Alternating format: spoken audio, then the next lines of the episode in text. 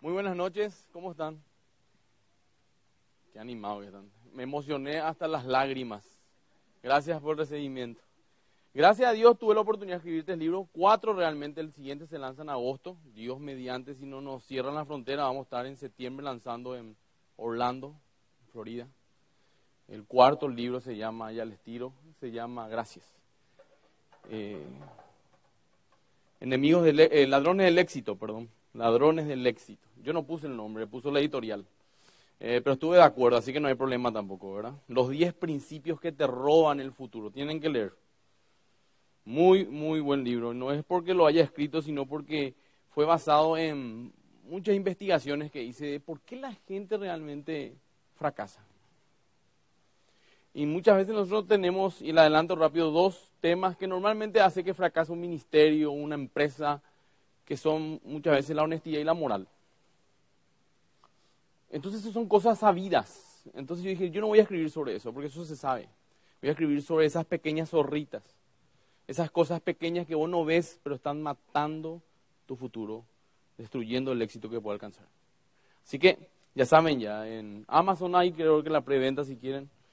Me enteré yo hace una semana, buscando algo, encontré mi libro ahí, dije, ya, hackearon mi libro, dije yo, ¿verdad? Y eso que todavía no se lanzó. Y después entro en Amazon y había eso que ya puso la editorial ahí como preventa. Pero no importa, yo quiero hablarles hoy sobre lo que dijo el hermano, amor versus miedo.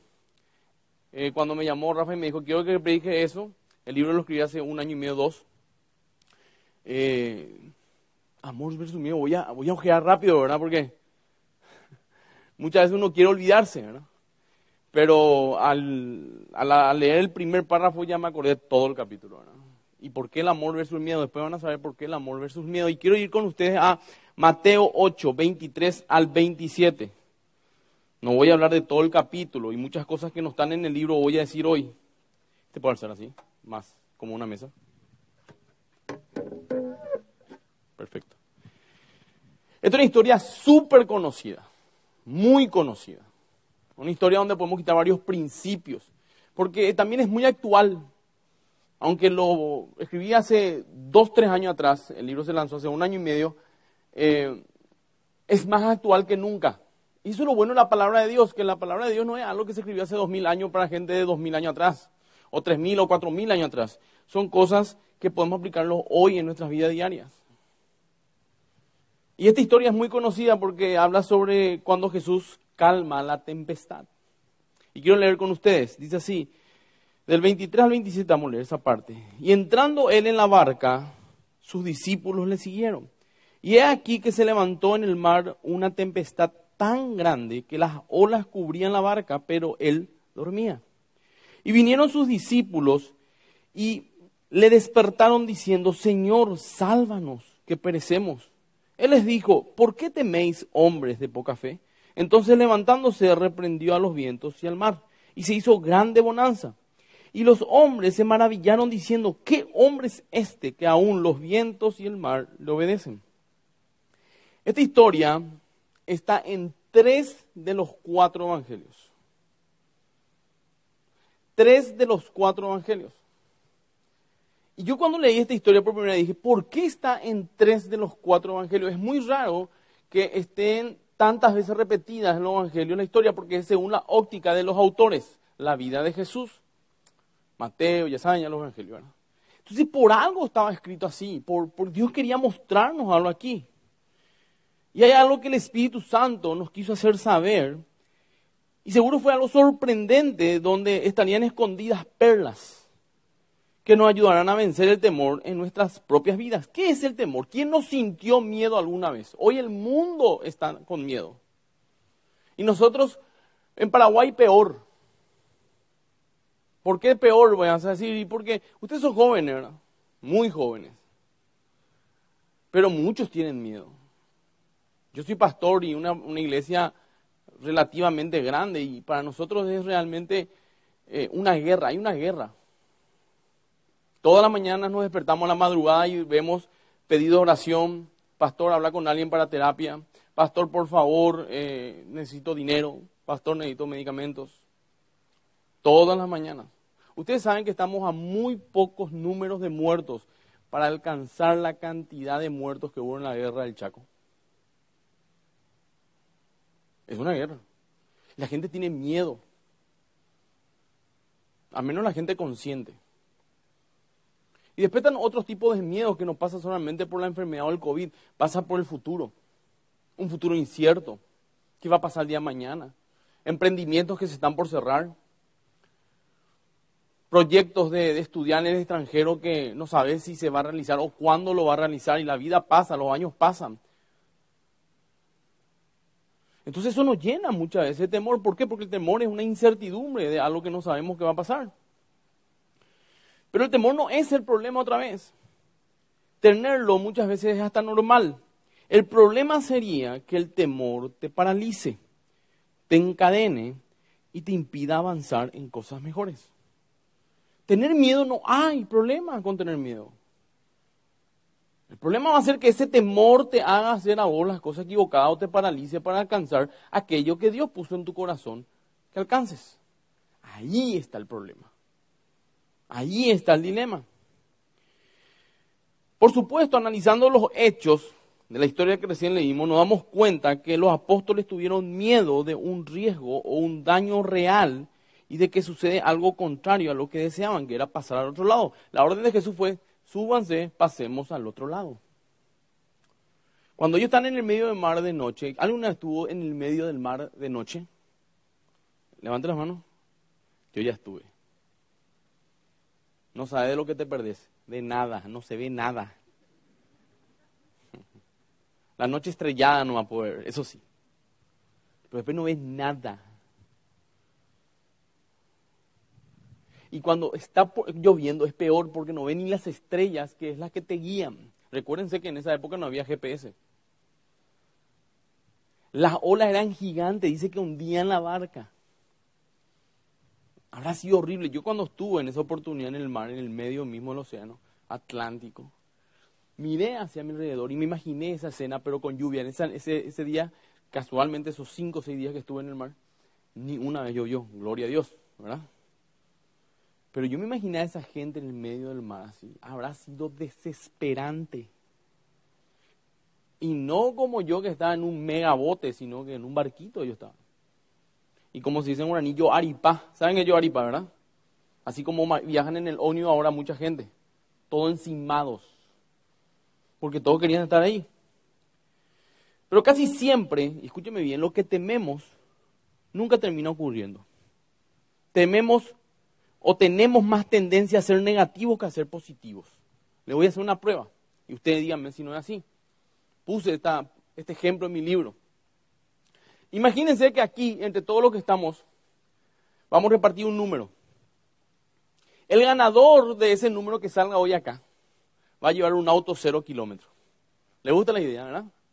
Pero te apuesto que todos van a decir, yo nunca gané nada en mi vida. Seguro va a ser mi vecino.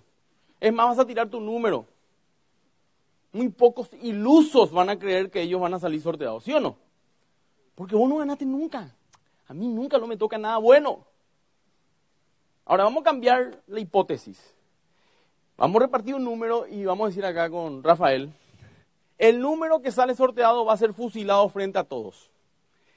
Todo el mundo va a correr, porque todos van a pensar que su número va a salir. ¿O no? No, a mí no me dé el número, yo no quiero el número. ¿Y por qué? Tranquilo, acá hay 150 personas. Puede ser que no salgas vos. No, no, no, no, yo no quiero. Para el auto pedía como 10 números, pero para ser fusilado ni uno, por si acaso. ¿O estoy equivocado? Tenemos más tendencia a lo malo que a lo bueno. Hay la misma posibilidad de que nos salga lo bueno que lo malo, pero nuestro miedo hace que pensemos que no va a ocurrir lo bueno que no voy a salir adelante, que mil veces ya intenté, que para qué voy a emprender, que para qué voy a soñar, bla, bla, bla. Porque yo vivo en Paraguay, estoy aquí, estoy asá. Entonces, ante el temor, nos paralizamos. Mejor no arriesgarse, ¿verdad? No me va a decir que sí. Es un clásico. Yo le digo a los jóvenes, ¿Te gusta? Sí. ¿Oraste? Sí. Bueno, decirle. El pastor dice, me dice que no y te vas a quedar como estás, soltero. ¿Cuál es el problema? No pasó nada. No pasó nada. Sí, pero me doler 10 días máximo. Y si te dice que sí, ah, tenés toda la ganar y nada que perder. Realmente si no le estoy instando a nadie a que haga eso, ¿sí? Oren. Dice que los hijos de Dios son guiados por el Espíritu de Dios, no por sus emociones ni nada eso, por el Espíritu de Dios. Calibra todas tus emociones por el Espíritu Santo de Dios, ¿sí? Aquí ya tiré allí ahora para que no vayan ahora, haya mensajes de amor. Ahora, díganme si la historia no es así. La misma posibilidad, la misma cantidad de gente, el mismo número, pero la mayoría o todos pensarían que nadie va a el auto y que todos van a ser fusilados. Todos van a ser fusilados. Hay personas que siempre tienden a presentir lo malo. Jamás tienen buenos presentimientos. Increíble. Si es algo bueno no te dice, si algo malo te advierte. Si pasa lo malo dice, yo sabía luego o no. Normalmente pasa eso en las mamás y eso. Mi mamá, yo te dije luego. ¿Cuándo me dijiste? Yo te dije, yo me acuerdo. Jamás me dijo nada, Andrés No le importa. Oró por mí. Ahora, empecemos a aprender de esta apasionante historia que está en la Biblia, eh, narrada en los tres evangelios de los cuatro. Aprendamos principios que nos ayudarán a vencer el temor y a seguir adelante. Y acá empezó con las tormentas de la vida. ¿Quién no tuvo alguna vez en su vida, o tiene hoy, o va a tener alguna vez, alguna tormenta en su vida? Este año no fue fácil, el año pasado tampoco fue fácil. Siempre decimos con mi hermano, hay tres tipos de personas aquí, tres tipos de personas. El que está entrando en un problema, el que está teniendo un problema y el que está saliendo de un problema. Pero nadie se salva de esos tres grupos. Tormentas en la vida vamos a tener. Así que si vos querés decir no voy a hacer nada para no arriesgarme, el no hacer nada ya es peor que intentar y fracasar. Cuidado. Yo aprendí a los 19 años eso. Gracias a Dios. Me estrellé como los mejores. Fallé bien. Y me dolió. Meses. Y la gente me dice, ¿por qué hiciste si sabías? No, no, no sabía, por eso lo hice. Creí que iba a poder funcionar, pero no funcionó. Y no te sentís mal, no, me hubiera sentido peor si es que me hubiera imaginado, ¿qué hubiera sido si es que? Esa, pregunta nunca te hagas. ¿Qué hubiera sido si es que? Yo al menos, yo, prefiero fracasar intentando que vivir frustrado toda mi vida haciéndome la pregunta, ¿qué hubiera sido si es que? Pero ahora tengo una gran ventaja consulto con Dios antes de jugarme. Antes de jugarme. Y yo les digo, no es fácil. Miren bien, así les pasó a estos discípulos. En Mateo 8:24 dice, y he aquí que se levantó en el mar una tempestad tan grande que las olas cubrían la barca. Recibieron la orden y se dispusieron a navegar aguas adentro para cumplirla. Dios le dijo, vamos a cruzar al otro lado. Jesús. Seguramente izaron las velas, prepararon el bote, quitaron las cosas. Ellos estaban preparados para cumplir la orden que Dios les dio, porque eran pescadores profesionales, eran marineros profesionales, ahí no estaba cualquiera. Ahí hay gente experimentada. Y prepararon todos para cruzar del otro lado. Pero a pesar de esa orden superior de Jesús, del conocimiento acabado del tema de la navegación por parte de estos hombres, de estos discípulos, y de que aparentemente todo estaba bien, la tormenta vino con fuerza y fue de repente. Los marineros dijeron a la tarde así, porque era una tardecita. No, no va a llover. ¿Usted qué dice? No, no va a llover. No, no va a llover. Preparen todo, está todo bien el bote, espectacular. ¿Quién dijo que vayamos? Jesús. Jesús, garantía. Ya está, subámonos. Navegando ellos, a mitad empieza a nublarse empieza a llover. Era de noche. Y empiezan a desesperarse. Dice que una de las características de esta zona, y estudian los teólogos, es que es justamente una zona geográfica difícil porque está rodeada por montañas. Entonces las tormentas vienen de repente, no avisan, porque detrás de esas montañas se pueden estar gestando nubes pero vos no las podés ver porque están detrás de las montañas. Y cuando voy a estar en la mitad del mar, en la mitad del camino, ahí empiezan a verse las nubes y empiezan a avanzar con rapidez porque... Em, tengo que usar otro ejemplo. La ciudad, de Nueva York, la ciudad de Chicago se le dice la ciudad del viento. ¿Por qué se dice la vivienda? Por la, por la zona geográfica que está, porque está rodeado de, los grandes lagos, que el mar también, y también eh, los rascacielos. Entonces, cuando hay un poco de viento, todo es potenciado, hay mucho más viento. Esa zona es muy parecida, pero en vez de edificios tiene montañas. Entonces, de la nada, en segundos, minutos, un cielo claro puede nublarse y convertirse en una gran tormenta. La vida en nosotros también es así. Yo me acuerdo perfectamente, el año pasado yo tenía que hacer 14 viajes, prácticamente iba a pasar seis meses fuera de Paraguay, gracias al libro. Hice dos viajes, Venezuela y Colombia, vine, me estaba preparando para el siguiente viaje que iba a hacer en los Estados Unidos, y el 11 de marzo, me acuerdo bien ese día. Es más, yo estaba reunido con el equipo pastoral de Concordia. Vos estabas también ahí, Rafael. ¿Vos te acordás ese día? Vamos a suspender la reunión, ¿te acuerdas? ¿Qué íbamos a hacer? Íbamos al supermercado a reventar todo lo que había. Todo íbamos a comprar. Miren cómo no olvido. Se cerró todo. Una semana después, todo el mundo estaba cerrándose. Y empezaron a venir las llamadas de cancelaciones. Y yo le miré a mi esposa y le dije, Dios tiene el control. No estaba en mi agenda, no estaba en tu agenda, pero sí estaba en la agenda de Dios. La gente me dice, ¿dónde estaba Dios cuando hizo eso? Y Dios estaba en los cielos haciendo lo que se le cante la gana. ¿Cuál es el problema? Él es Dios. Él es soberano. ¿Sabe qué es soberano? Él hace lo que quiere, cuando quiere, con quien quiere, donde quiere y como quiere. Y no le pide permiso a nadie. Ese es Dios. Agarró la agenda de Trump, de China, de todo y reventó. Y dijo, este año se hace lo que yo quiero y se quedan en su casa, castigados. Y ahí Dios trató conmigo. Yo tenía paz.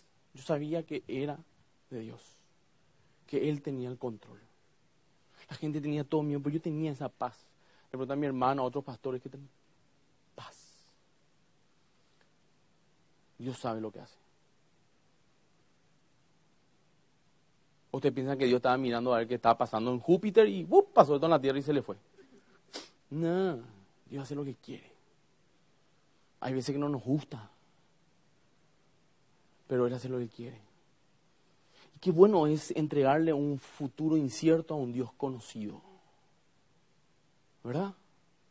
Yo no sabía que iba a pasar, tenía miedo muchas veces. Estaba tranquilo, pero con temor. Mis hijos, muchas cosas pensé. Era algo inédito. Pero le entregué a mi Dios conocido ese futuro incierto de temor que yo tenía. ¿Ustedes? Muchos de ustedes ni se dieron cuenta, pero pregúntenle a sus padres. Tenemos que ser muchas veces como niños, como jóvenes. Los jóvenes espectaculares no se vienen del colegio, felices están. Los padres no sabían cómo hacer para cubrir los cheques. ¿Cuál es la diferencia entre usted y su padre? Ellos son padres, ustedes son hijos. Tenemos que ser más hijos de Dios. No sé si me explico, ¿verdad? Ese es el problema de Dios ya. Si Él me metió en mi casa, que Él vea. Pero eso es otra predica, ¿no? Me tienen que invitar otra vez. Eh, pero miren, esa es nuestra, nuestra orgullosa y nuestra triste naturaleza humana. Siempre buscamos culpables. Un ambiente de desesperación invadió la arca y angustia. Momentos de temor que nos hacen dudar de todo lo que sabemos, donde nuestro conocimiento y nuestra experiencia fue, fue eh, probado y aplazado. Y último recurso, Dios. Dice que ellos hicieron todo lo posible para que no se hunda el barco. Y cuando ya no sabían qué hacer, marineros experimentados en una barca, preparados para cruzar, se desesperan y buscan a Dios. Somos nosotros así. En vez de buscar a Dios de entrada, le buscamos como última opción. Así también hicieron los discípulos. Y esa es nuestra orgullosa naturaleza. Antes de recurrir a Dios, pasamos por traiciones emocionales que nos embotan y no nos dejan ver cosas que ocurrieron antes de empezar y emprender el desafío. Jesús hizo milagros antes de subir la barca. Y cuando estaban ahí, el temor te causa amnesia espiritual. ¿Entienden lo que quiero decirle? El temor te hace olvidar lo que Dios ya hizo contigo. De cuántas te quitó, cuántas puertas abrió cuando vos pensabas que ya no había más ninguna puerta por donde golpear y pasar. Entonces cuando viene el miedo, lo primero que hace el diablo, el enemigo, es hacerte olvidar de las cosas que Dios ya hizo contigo y con tu familia. Ellos se olvidaron, los discípulos, de todos los milagros que Jesús hizo antes de subirse a la barca. ¿Y cómo le despertaron a Jesús? Ay, Señor, perecemos, vamos a morirnos. Ay, Señor, ¿para qué me hiciste recibirme, graduarme o estar así para ahora dejarme aquí? Un clásico, ¿verdad?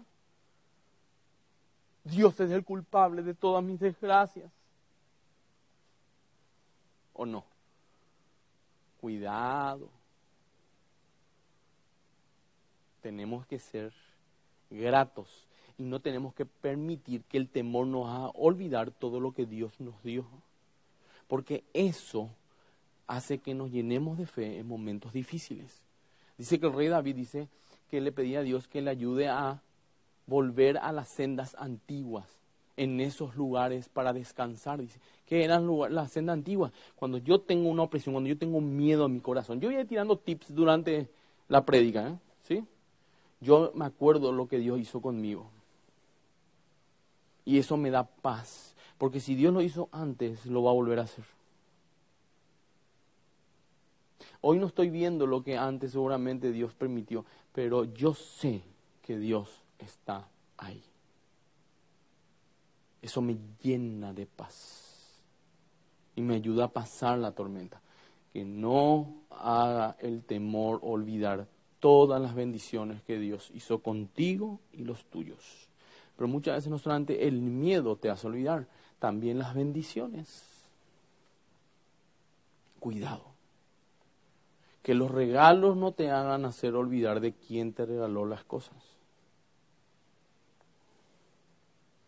Este también es un ejemplo, no tiene nada que ver con mi predica, pero siento decirle hoy, hoy no, vaya a buscarle la vuelta, no, no, analice mi predica escatológicamente ni nada de eso, por favor. Muchas cosas le pedimos a Dios y Dios nos da. Y cuando nos da no olvidamos de Él. Eso se llama ingratitud. Imagínense, yo estoy casado con mi esposa hermosa y yo me voy y le regalo un auto porque le amo. Y ella nunca más viene conmigo porque, bueno, está en el auto con sus amigas, qué sé yo. Y yo, después, ¿qué pasó? Le digo, no, está ya. O me diga esto, mira mi amor, yo te amo mientras me siga dando todo. Mientras me dejes casa, auto, viajes. El día que me deje de dar, yo me olvido de vos. Te pregunto, ¿esa persona me ama a mí? ¿No? Así somos con Dios. Si Dios nos da lo que nosotros queremos, gloria a Dios, acá estamos alabando, levantamos nuestras manos. ¿Y si Dios no te da?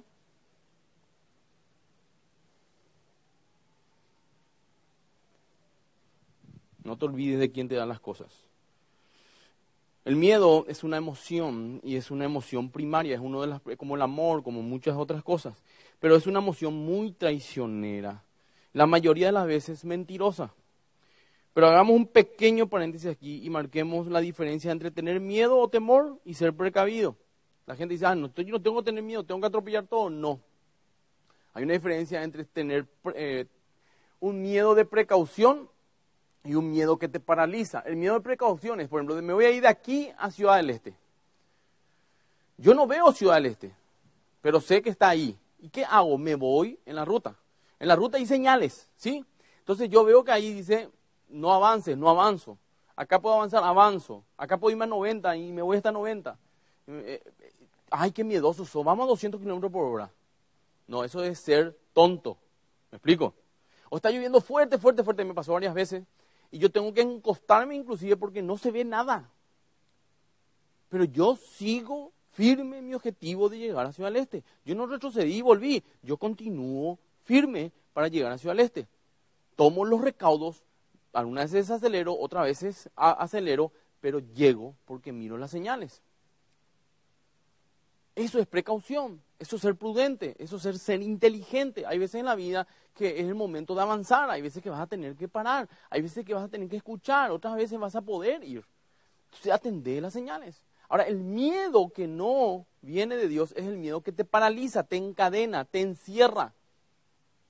El que no te permite soñar, crecer, llegar a cosas que Él quiere, a cumplir su propósito en tu vida. Ese temor no es de Dios. Ese temor no viene de Él. Cuidado.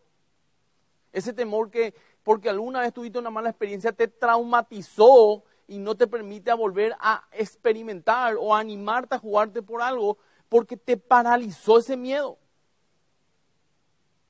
Eso no viene de Dios. Ahí está la diferencia. Cuidado. Otro miedo que es, bueno, por ejemplo, yo tengo miedo que mi hijo de cinco años cruce la calle sin mirar. Ay, qué cobarde, eso dejarle nomás. No.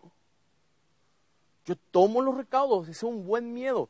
Me hace tomar recaudos. Pero él va a cruzar la calle, pero conmigo, cuando no pase vehículos, de la mano. Él no va a quedarse de un lado de la vereda, él va a cruzar el otro lado. Ahora, el miedo que te paraliza es el que nunca va a cruzar la calle. Nunca va a poder ir al otro lado. Ese no viene de Dios. Si Dios te dijo que cruces, aunque vengan tormentas, vas a cruzar. Aparte, ¿quién te dijo que seguirle a Dios iba a ser un crucero por el Caribe. ¿Quién te dijo eso? La Biblia siempre habló y Jesús nunca mintió y dijo en el mundo vas a tener aflicción.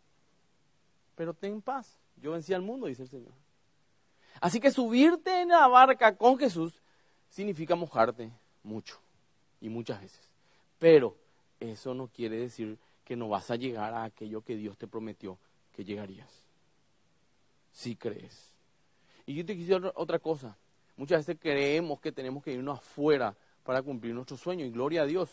Si te podés ir, capacitarte y ir, no hay problema. Y si no, no hay problema, porque el mismo Dios que está en los Estados Unidos, que está en Guatemala, que está en Rusia, que está en Australia, que está en Alemania, está en Paraguay. El mismo Dios que le ama a todos ellos que están afuera, me ama a mí. Y su propósito en mi vida no depende de donde yo haya nacido.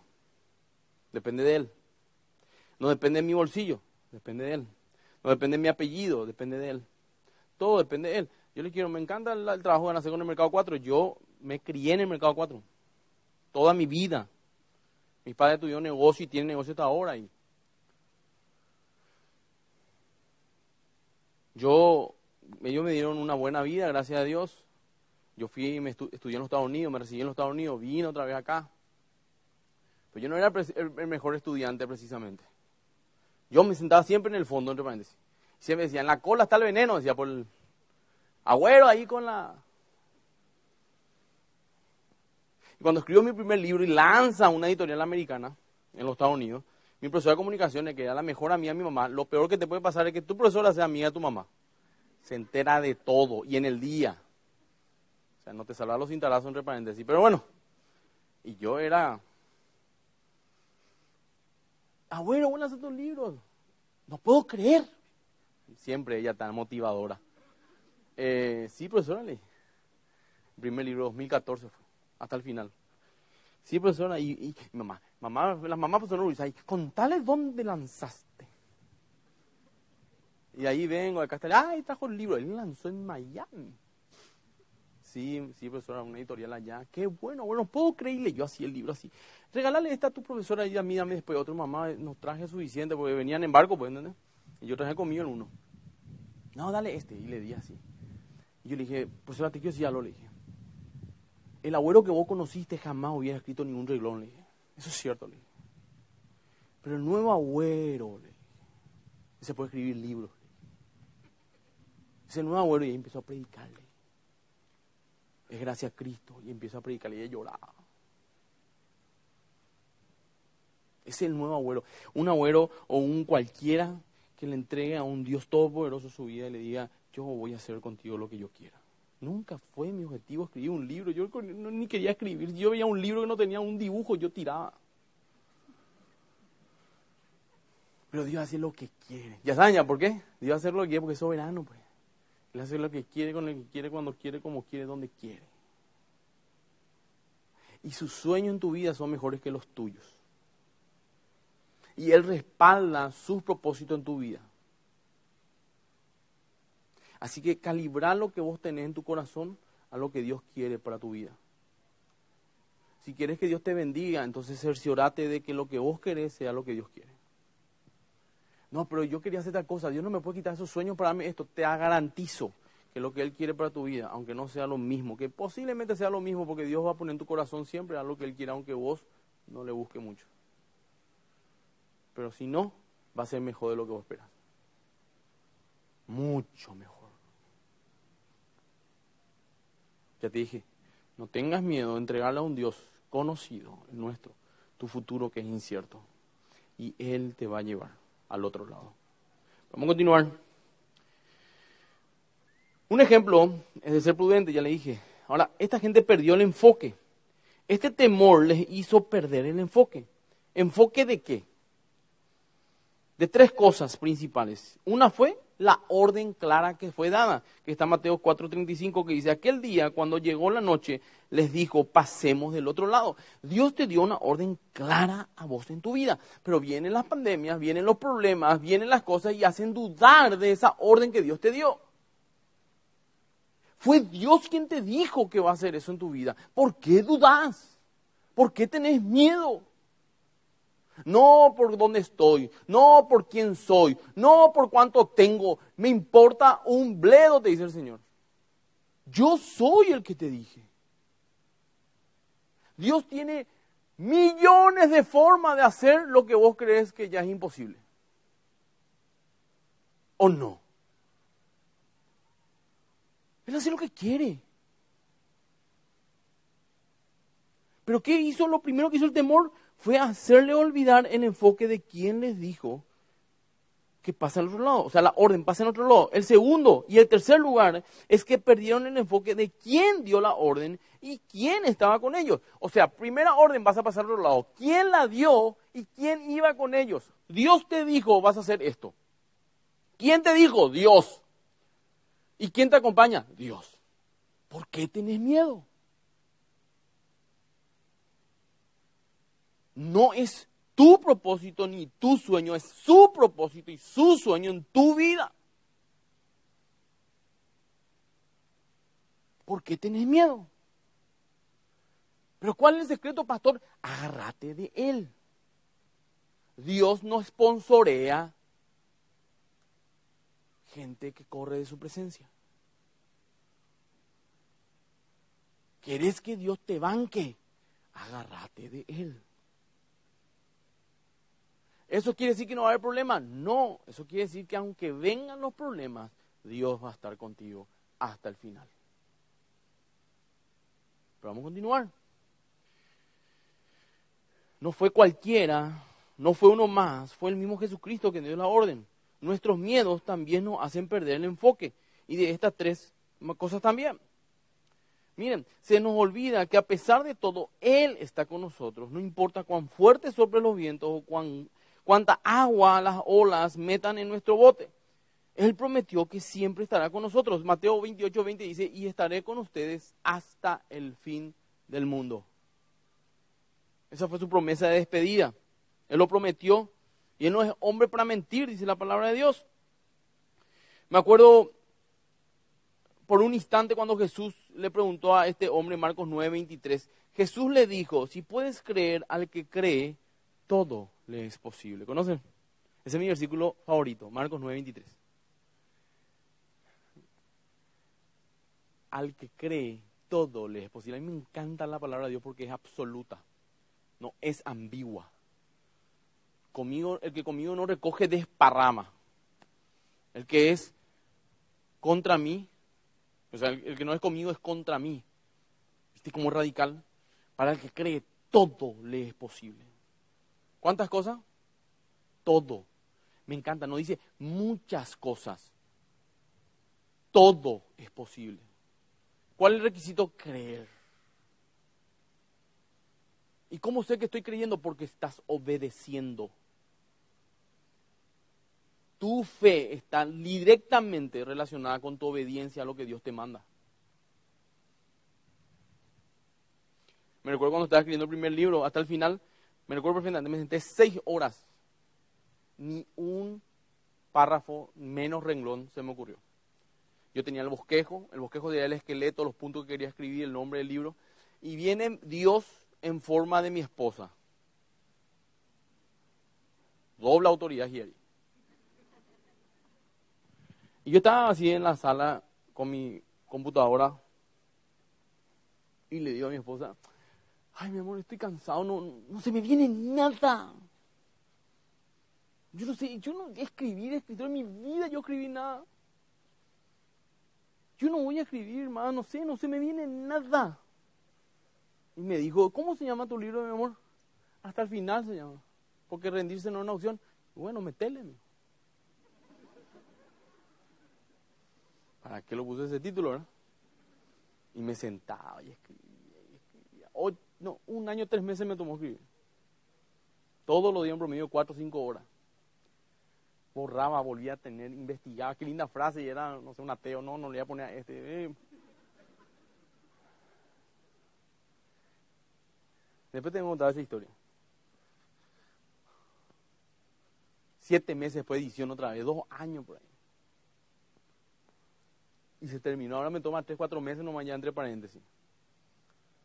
Pero no es fácil, hermano, porque lo que Dios quiere para tu vida es tan grande que no es fácil.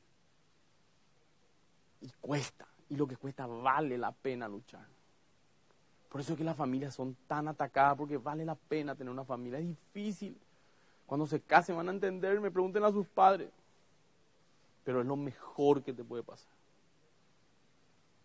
Los sueños que tenés, a dónde querés estudiar. ¿Quién te dijo que vos te vas a ir ahí? Dios me dijo. Pero tengo miedo. ¿Y qué? Que no te paralice nomás el miedo. ¿Y cuántas veces traté de salir de lo que no me conviene, las drogas y eso, y no puedo, y entonces ya me entrego nomás a ellas. Antes entregaste al enemigo porque no te animas a luchar, qué cobarde.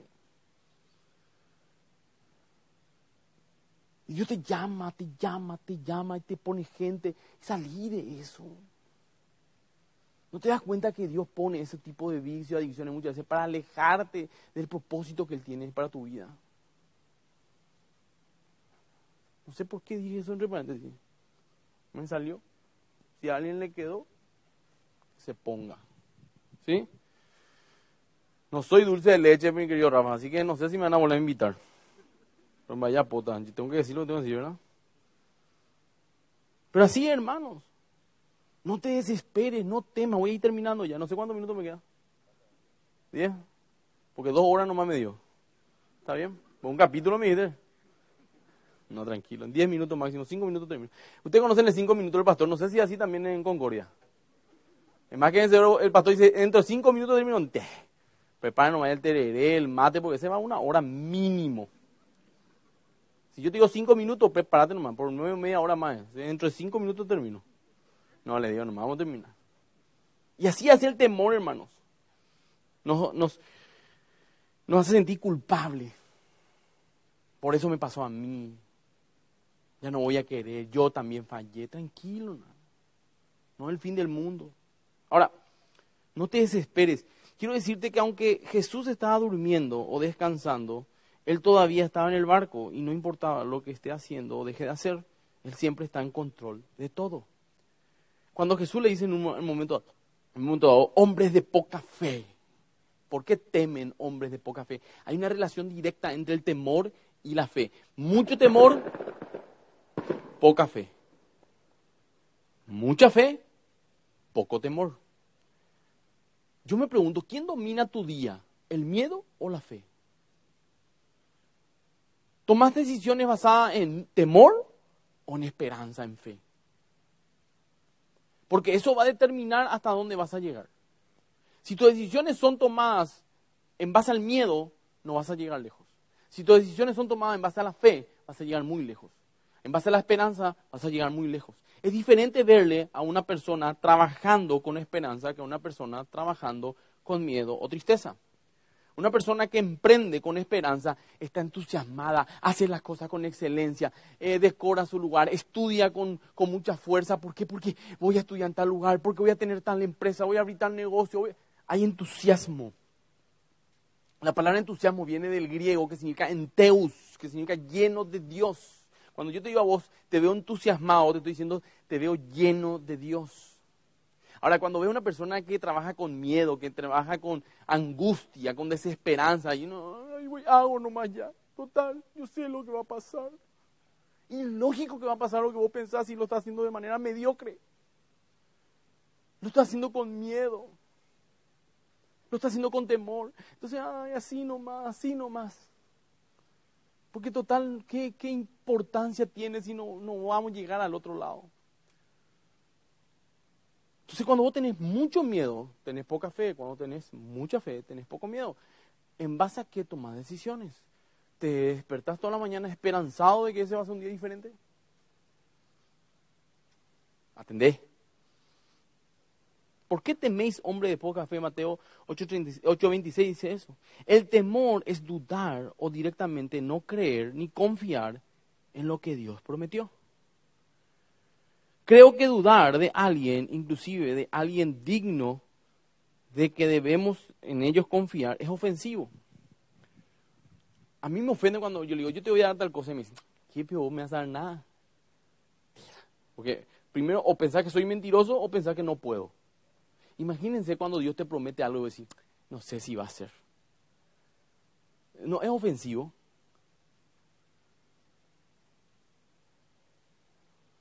Una, un amigo empresario me dijo, te quiero dar esta plata para los libros. No, no, no, no, no quiero forzarte. Y me mira así, man. ¿Vos me estás hablando en serio, amigo? Sí, no, no quiero incomodar. No quiero ser, voy a ser orgulloso y voy a ser soberbio. Sí, esto que el recreo que lo diga a mi hijo. Deja ofenderme, me dice. Me está tomando el pelo, no me conoce, no me ofenda. Me dice. Pero así, serio. Yo me reía así como para romper un poco el hielo. No se rió. Y después me escribe su esposa, pastor, no sé qué le dijiste a mi marido, porque está enojado. ¿Y por qué está enojado? Y porque dice que por poco uno le trataste de seco. No, yo le dije, no, no, él es así. Voy por su orgullo, ¿verdad? Pero, no, pastor, él si él te da es porque sabe que tiene. Y aparte, yo le autoricé. Ahí está. Palabra mayor, donde manda capitán, nos manda marinero. Pero ofensivo fue. Legalmente yo analicé en su contexto. Porque yo le miré con mis ojos, no con los que él tenía. ¿Me explico? Muchas veces nosotros le miramos a Dios según nuestra realidad y no según su poder. Y nosotros le miramos y le pedimos algo que es tan grande que de repente le decimos, no sé si va a poder. Y él se ofende. Porque nosotros le miramos según nuestra óptica limitada. Pero él no tiene problema de recursos ni de nada. No le ofenda a Dios con tu incredulidad. Por eso en Hebreos 11:6, la Biblia en muy pocas partes habla sobre algo imposible. ¿Ustedes saben eso? Esa palabra en la Biblia casi no existe en honrosas excepciones. Y una de ellas está en Hebreos 11:6 que dice que sin fe, ¿qué dice? Es imposible agradar a Dios. ¿Quiere que Dios te mire con asco? Con desagrado, no tengas fe. La Biblia dice. Es más, te voy a mostrar otras traducciones que dice. Sin fe es imposible agradar a Dios. Entonces, si no miro con fe, ¿cómo miro? Con temor. Y a Dios no quiere que le mires con temor, quiere que le mires con fe. Entonces nosotros tenemos que mirar con fe. Dios siempre se levanta a nuestro favor. En Mateo 8:26 dice, entonces levantándose reprendió al viento y al mar y se hizo grande bonanza. Cuando los discípulos pidieron socorro a Dios, Él los escuchó y los ayudó. Se levantó con poder en medio del problema, exactamente en su problema. ¿Y usted? Dios, ¿quiere encontrarte con Dios? Él está en lo imposible. Él no va a hacer lo que vos puedas hacer. Cuando ellos hicieron todo lo que podían hacer, tiraron eh, con baldes el agua de la cosa, izaron, izaron la, no izaron, eh, la vela, bajaron la vela, quitaron los remos, metieron los remos, cuando no tenían más nada que hacer, ya era imposible, lo único que podía hacer, que ellos no mueran en que la tormenta pare, ahí se encontraron con Dios. ¿Se recuerdan Lázaro cuando fue resucitado? Jesús llega, ¿dónde está Lázaro? Allá está en la tumba mueva la piedra. Espera un poco. Señor, escúchame un poco. Vos vas a levantar un muerto. ¿Por qué pero no mueve nomás vos la piedra? Si vas a levantar un muerto, ¿qué te mueve la piedra? ¿Me explico lo que quiero decir, verdad? Mandar a dos, tres ángeles de tres metros de altura que dejen su espada desenvainada y que muevan la piedra. Si podés más, podés menos. Esa es una regla. Ustedes conocen eso, ¿verdad? Si vas a levantar un muerto, mueve una piedra, un chiste. Pero ¿por qué no lo hizo? Por un principio básico. Yo no voy a hacer lo que vos podés. Vos sí podés mover la piedra. Yo levanto el muerto. ¿Querés encontrarte con Dios? Él te está esperando en lo imposible. Mientras vos puedas hacer lo que tengas que hacer, hace tu parte. Dios se encarga del resto. Vos mueves la piedra y Dios levantarse muerto. Ya sea un sueño, ya sea una familia, ya sea una adicción. No importa cómo se llame tu tormenta. Él se va a levantar. Y Él puede hacer que todo pare. Pero tenés que confiar en Él. Tenés que rendirte a Él. Estos hombres no le molestaron a Jesús. ¿Vos pensás que le molestás a Dios con tus pedidos? Nunca. Estos hombres, cuando hicieron todo para después decirle a Jesús, mira, mientras vos dormías, nosotros libramos una batalla con la tormenta, pero tranquilo, que estás con mano experimentada, Señor. Gran AKPT le metió a todo.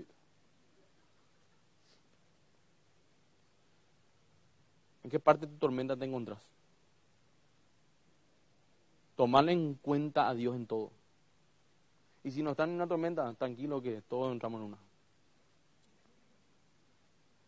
Es cuestión de tiempo. ¿Cuáles eran los tres tipos de personas que hay? Por si acaso no me olvidaron.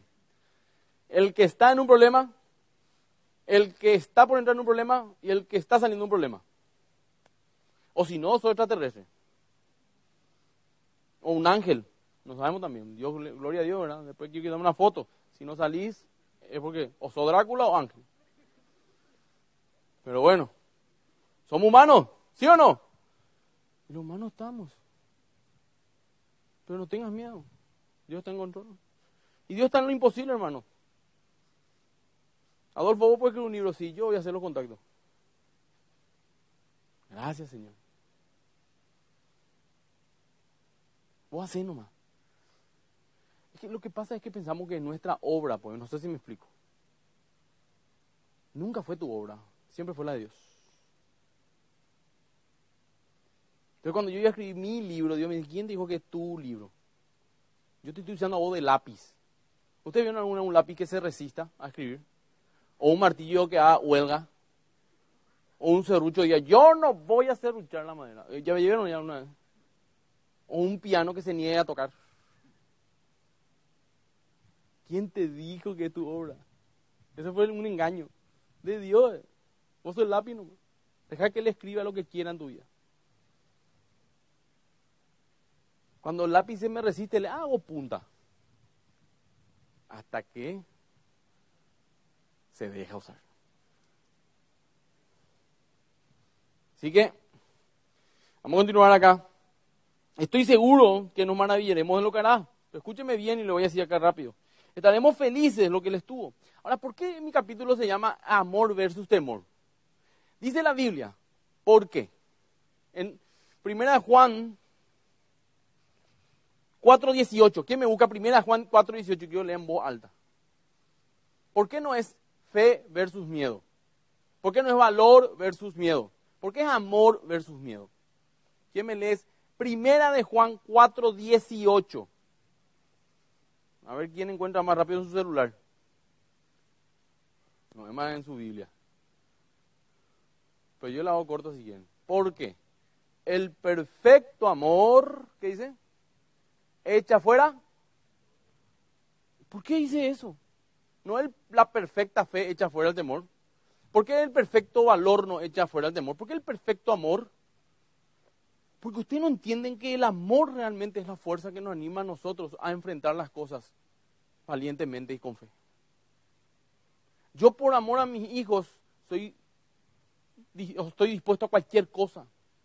Mucha gente sale en sus trabajos arriesgándose a enfermedades, a mil cosas, por amor a los suyos.